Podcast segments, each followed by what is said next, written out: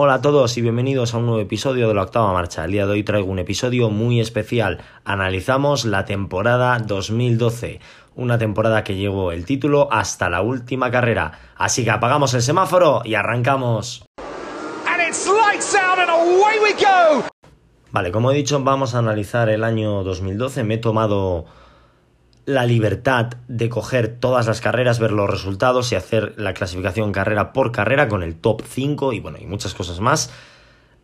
Eh, si no has visto la temporada del año 2012, si no la has visto, ojo, eh, sé lo que pasa, te hago spoiler. Si, bueno, si no lo sabes, Sebastián Vettel gana el campeonato del mundo sobre Fernando Alonso en la última carrera. Vale, si no has visto la temporada, te recomiendo que pares ahora mismo el episodio. Si tienes la aplicación de Fórmula One TV, te vayas a Fórmula One TV y te veas toda la temporada. Y si no, ve buscando carrera por carrera, eh, porque es un temporadón.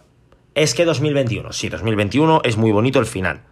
La temporada es Hamilton-Verstappen 2012 vais a ver que es un cóctel. Es un puto cóctel. O sea, un cóctel molotov es eh, basura al lado de esto. Ahora entenderéis por qué digo esto. Así que vamos a empezar. Voy a decir el podio de cada carrera y el líder o lo que considere importante. A lo mejor, bueno, de, hecho solo voy a decir el ganador para que no os hagáis un cacao mental importante. Eh, e iré comentando pues alguna cosita que otra, ¿vale? Antes de empezar también decir que sé que estoy grabando esto el sábado, ¿vale? Pero bueno, eh, ya que eh, Bélgica eh, fue un punto de inflexión en la temporada, pues vengo a... sé que voy tarde, ¿vale? Perdonadme, he tenido trabajo esta semana y no he podido grabar el podcast el lunes, ni el martes, ni el miércoles, ni, ni el jueves, ni el viernes. Por eso lo estoy grabando el sábado. Y ahora ya sí comenzamos. la temporada abriría con un clásico, el Gran Premio de Australia, gran premio que ganaría Jenson Button y nos daría el primer líder de la temporada, evidentemente, con Jenson Button al frente, Fernando Alonso sería quinto esa carrera. Después eh, nos iríamos al Gran Premio de Malasia, donde eh, Checo Pérez lograría el primer podio en su carrera deportiva con el Sauber siendo segundo y la victoria se la llevaría Fernando Alonso. Eh, había cambio de líder, Button pasaba a ser tercero en la clasificación y Fernando Alonso se alzaba con el liderato. Checo Pérez subía a la quinta posición. En la tercera carrera era el Gran Premio de China, carrera que ganaría Nico Rosberg, que implicaría que era la primera victoria de Rosberg en, su carrera deportiva. También habría un nuevo cambio de, líder, en esta ocasión sería Lewis Hamilton el que tomaría el, relevo de Fernando Alonso, que bueno, como dato curioso estoy viendo que Hamilton comenzó la temporada siendo tercero en, en Australia, luego subió a la segunda posición en Malasia y se pondría líder en el Gran Premio de eh, España, eh, de China, sí, de China. Fernando Alonso caería a la tercera posición y Vettel volvería a entrar en el top 5. Llevamos tres carreras y hay un total de 17 de los 24 pilotos que han entrado en puntos. En tres carreras. En tres carreras de los 24 pilotos, 17 han logrado puntuar.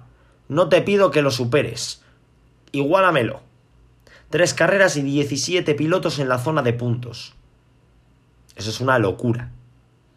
Pasamos a la cuarta carrera, carrera que ganaría Sebastian Vettel y un doble podio de Lotus con Raikkonen y Grosjean. Vettel que también cogería el liderato. Eh, Hamilton sería segundo en el Campeonato del Mundo. Weber subiría a la tercera posición y Alonso caería a la quinta. En el Gran Premio de España tendríamos la última victoria de Williams hasta el día de hoy, protagonizada por Pastor Maldonado. Eh, bueno, Sebastián Vettel mantendría el liderato, Fernando Alonso subiría a la segunda posición eh, y Hamilton sería tercero en el campeonato de pilotos. Tras cinco carreras, entre el primero y el octavo clasificado, hay una diferencia de 20 puntos. Es decir, contexto, el octavo, que no recuerdo quién era, ¿vale? Porque no he ido apuntando todo, pero bueno, el octavo gana el Gran Premio de Mónaco y los siete primeros no puntúan, que puede ser perfectamente, y se pone líder. El octavo pasa de octavo a primero. Locura. Locura. Llegamos al sexto Gran Premio con Mark Webber como ganador. Fernando Alonso retoma nuevamente el liderato y Nico Rosberg sube a la quinta posición en el campeonato de pilotos. Y vamos al Gran Premio de Canadá. Podio de Pérez, tercera posición, segundo podio de la temporada. Grosjean es segundo y Hamilton gana la carrera. Hamilton se coloca, de, se coloca líder, precedido por procedido más bien, perdón, por Fernando Alonso y Sebastian Vettel. Estos tres pilotos, Hamilton obtiene 88 puntos en estas siete primeras carreras. Fernando Alonso no recuerdo cuántos tenía, pero Sebastian Vettel sé que tiene 85 puntos. Del primero al tercero en 3 puntos. 7 carreras, no estamos hablando de 2, estamos hablando de que llevamos 7 carreras. Como pequeño detalle, los ganadores, los repito rápidamente, Jenson Button, Fernando Alonso, Nico Rosberg, Sebastian Vettel, Pastor Maldonado, Mark Webber y Lewis Hamilton. Un total de 7 en 7 carreras. Auténtica locura. Seguimos con el Gran Premio de Europa celebrado en el Circuito de Valencia, último año de esta carrera. Y para mí el mejor podio a nivel de la última década, ¿vale? No voy a decir de la historia porque es muy difícil. Tercera posición, para Michael Schumacher. Segunda posición para Kimi Raikkonen. Y primera posición para Fernando Alonso. Fernando Alonso, bueno, Sebastián Vettel abandona, ¿vale? Eh, como dato. Fernando Alonso salía un décimo en esa carrera. Acabaría ganando y cogiendo el liderato del Mundial, seguido de Mark Webber y Lewis Hamilton. Gran Premio de Inglaterra, victoria para Webber, detrás de él Fernando Alonso y Sebastián Vettel. Eh, curiosamente, si cambiamos el orden, Alonso Weber Vettel sería el top 3 del Mundial. Gran Premio de Alemania, Fernando Alonso vuelve a ganar saliendo desde la pole y eh, no hay nada así más relevante. La última pole de Fernando Alonso con Ferrari. Eh, bueno, y hasta la fecha. Gran Premio de Hungría, victoria de Lewis Hamilton, eh, seguido de, eh, bueno, eh, perdón, el Mundial Alonso Weber Vettel. Fernando Alonso obtiene 164 puntos en la clasificación de pilotos. Y le saca 40 puntos a Weber y 42 a Vettel. O sea, está todo en un auténtico pañuelo. Relativamente porque Alonso tiene un pequeño colchón. Por cierto, Fernando Alonso 164 puntos. Massa estaba en ese momento Felipe Massa estaba en ese momento decimocuarto con 25 puntos. No es que el Ferrari no era tan mal coche. Eh, Fernando Alonso le sacaba 140 mm, puntos, más o menos. Creo que son 139, pero vamos, que para el caso es lo mismo. 139 puntos en 11 carreras. Eh, en fin, no, es que el Ferrari era muy buen coche. Y llegamos al punto de inflexión de la temporada, Gran Premio de Bélgica, Fernando Alonso abandona ese famoso accidente con Grosjean, Hamilton y Pérez, ganaba Jenson Button y Vettel recortaba distancias y adelantaba a su compañero de equipo en la clasificación de, pilotos. Gran Premio de Italia, Fernando Alonso vuelve a subirse al podio, eh, segundo Checo Pérez. Y primero Lewis Hamilton. Eh, esta vez era Sebastian Vettel que sufría un abandono y Alonso seguía líder, segundo Hamilton, que estaba quinto en el Gran Premio de Bélgica, yo no digo nada, yo os lo dejo ahí. Tercero Raikkonen, que estaba cuarto, cuarto Vettel, que estaba segundo, y quinto Weber, que estaba tercero. Es que el Mundial de 2021 ha sido mucho mejor. Bueno, entre la lucha por el título igual, sí. Eh, yo no he visto pasar en mitad de temporada, eh, no sé quién iba quinto en el campo, a Carlos Sainz ¿vale? Del quinto puesto al, segundo e, en una carrera. Yo eso no lo he visto. Vosotros igual, sí, pero yo no. Si, lo he visto, si, no lo, si, vosotros lo habéis visto, decídmelo porque igual no, ¿sabes? Igual me, he perdido algo. Gran Premio de Singapur, victoria de Sebastián Vettel. Eh, Fernando Alonso sigue líder. Segundo Vettel, que venía de ser cuarto en, en Italia tras la clasificación y Hamilton baja al cuarto puesto. Menos mal que era una temporada muy mala, ¿eh? O sea, menos mal que eh, no había nada de, de lucha en la zona alta. Llegamos al Gran Premio de Japón, primer y único podio de Kamui Kobayashi. Sí, Kamui Kobayashi sube al podio. Segundo, Felipe Massa, primer podio de Massa en la temporada, un aplauso para el chaval. Y victoria de Sebastian Vettel, segunda victoria consecutiva del alemán. Eh, Alonso Vettel Raikkonen es el top 3. Nos vamos al Gran Premio de Corea, donde Sebastián Vettel vuelve a ganar y encadena tres victorias consecutivas. Fernando Alonso pierde una, una racha de 8 carreras liderando el Mundial, desde el Gran Premio de Europa hasta el Gran Premio de Japón. Y eh, Vettel coge el testigo. Eh, Gran Premio de India, vuelve a ganar Sebastián Vettel. Gran Premio de Abu Dhabi, victoria de Kimi Raikkonen con ese famoso Leave Me Alone, I Know What I'm Doing. Segundo Alonso y tercero Sebastián Vettel, que remontó desde la vigésimo cuarta posición. Eh, y llegamos al Gran Premio de Estados Unidos, donde gana Lewis Hamilton, segundo Vettel y tercero Fernando Alonso. El Mundial se queda Vettel, Alonso, Raikkonen, Hamilton, Weber. Un total de 13 puntos separaban a Vettel y Alonso en la última carrera. Y la última carrera no podía ser escenario alguno que el Gran Premio de Brasil. Abu Dhabi es un circuito que se va a quedar en la Fórmula 1 porque los árabes ponen mucho dinero. Los mejores finales de Mundial se dan en Brasil, eso es un hecho. Eh, no, es que mira el año pasado, 2008, eh, creo que no tengo que recordar lo que pasó en 2008, ¿no? Vale. 2012 también una carrera espectacular. Sebastián Vettel salía por delante de Fernando Alonso, pero en la curva 4 tiene un toque con Bruno Senna, no Ayrton Senna, no confundir con el tío, son dos pilotos completamente diferentes, aunque compartan apellido.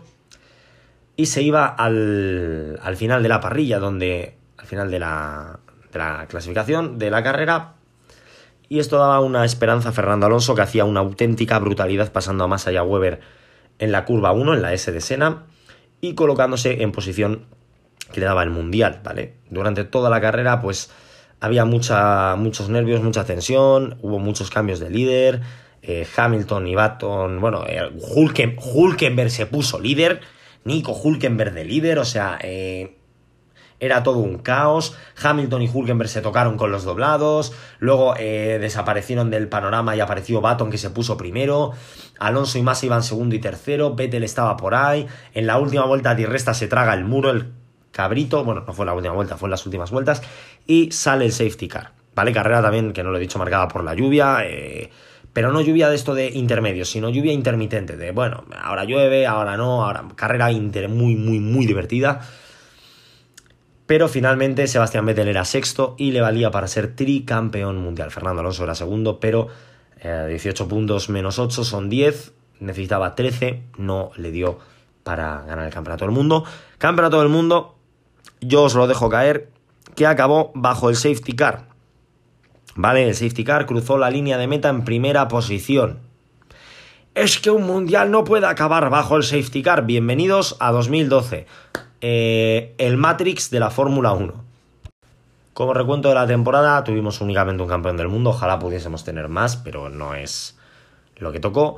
Un total de 18 pilotos acabaron en los puntos. Es cierto que hubo alguna sustitución, pero creo que hubo una solo, de Ambrosio por Grosjean en el Gran Premio de Italia. Eh, de los 24 pilotos, 18 acabaron en la zona de puntos. Eh, los que no puntuaron pues fueron los dos Caterham, Kovalainen y Petrov. Los dos Marussia, eh, Glock y Charles Pick. Y los dos HRT, Pedro Martínez de la Rosa y Narain Karthikeyan. ¿Vale? El resto puntuaron todos los que tenían un coche que no daba lástima. Eh, se subieron al podio un total de 13 pilotos. Los 10 primeros, de la, primeros de la clasificación de pilotos subieron al podio. Luego lo hicieron Kobayashi, que acabó decimosegundo, Schumacher decimotercero y Maldonado decimoquinto. Eh, Maldonado sacó más puntos con la victoria de España que en el resto de la temporada. Ocho pilotos ganaron carrera. Estos fueron Jenson Button, que ganó tres carreras. Eh, los grandes. Además, hostias, me acabo de dar cuenta de que Button las ganó como muy, muy bien distribuidas. Porque ganó la primera en Australia, la décima en Bélgica. O la, no, bueno, era un poco más de la. Era la decimosegunda carrera en Bélgica, mitad de temporada. Y la última carrera en Brasil. Luego tenemos a, mm, a Fernando Alonso, que ganó también tres carreras, el Gran Premio de Malasia, Gran Premio de Europa y Gran Premio de Alemania, Nico Rosberg, que solo ganó el Gran Premio de China, Vettel, que ganó los grandes premios de Bahrein, Singapur, Japón, Corea e India, cinco victorias para el alemán, Maldonado, que como digo ganó el Gran Premio de España, Weber, que solo ganó el Gran Premio de Mónaco, y, el de Inglaterra, perdón, ganó dos carreras, em, que no lo había visto, Hamilton, que ganó los grandes premios de Canadá, Hungría, Italia, y Estados Unidos y aún así acabó cuarto en el campeonato de pilotos, para que veáis lo que fallaba el McLaren de esa temporada. Cuatro carreras y acabó cuarto, pero, pero lejos, ¿eh? O sea, cuarto a casi 100 puntos de, de Vettel. Eh, eh, eh, y por último, de esos ya llevamos siete pilotos y el octavo fue Kimi Raikkonen ganando el Gran Premio de Abu Dhabi. Y ahora os voy a decir por qué para mí, en mi opinión, 2012 es la mejor temporada de la historia. Es cierto que 2021 ha sido una temporada muy buena, fue una temporada muy buena. El final está escrito por Netflix o por Amazon Prime, ¿vale? O sea, el final es de guion, eh, adelantándose los dos pilotos del Mundial en la última curva, eh, peleando hasta el final. Es cierto que tuvimos algo parecido en el año 2008, cuando Hamilton adelantaba a Glock, pero no eran los dos pilotos peleando por el Mundial. En 2021 el final es muchísimo mejor que el de 2012, está, eh, es un final de Hollywood pero 2012 es un, para mí es un mundial mucho mejor. ¿Por qué? Ojo, la temporada 2021 es muy buena temporada, pero en 2012 ocho pilotos ganaron en las carreras. Eh, el año pasado ganaron carreras Hamilton, Verstappen, Checo Pérez, Bottas y Esteban Ocon. Creo que no ganó nadie más, porque fueron 22 carreras, si no me equivoco. Verstappen y Hamilton suman 18 victorias. Pérez suma una 19-20 o con... Y me falta uno. Creo que ganó alguien más, pero no recuerdo quién. Creo que ganaron Verstappen, Hamilton, Pérez, Botas. O con seguro.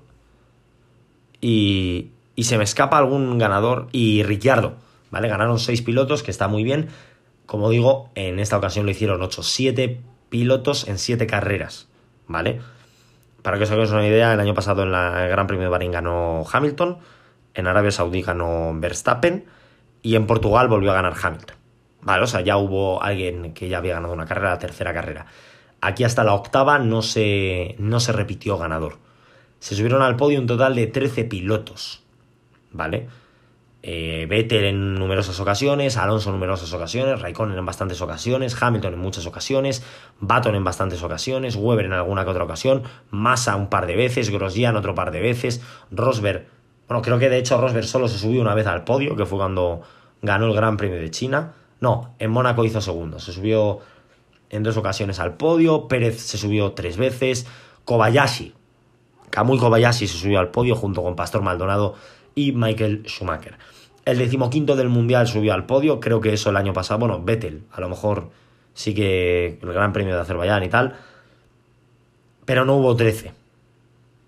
Creo que no hubo 13, vamos, igual eh, ahora estoy pegando una patinada brutal, se subieron al podio los dos Mercedes, los dos Red Bull, los dos Ferrari, los dos McLaren, los dos Alpine, Sebastian Vettel y Gasly, bueno, 12, al final no va a ser tan. va a estar mucho más parejo de, de lo que pensé.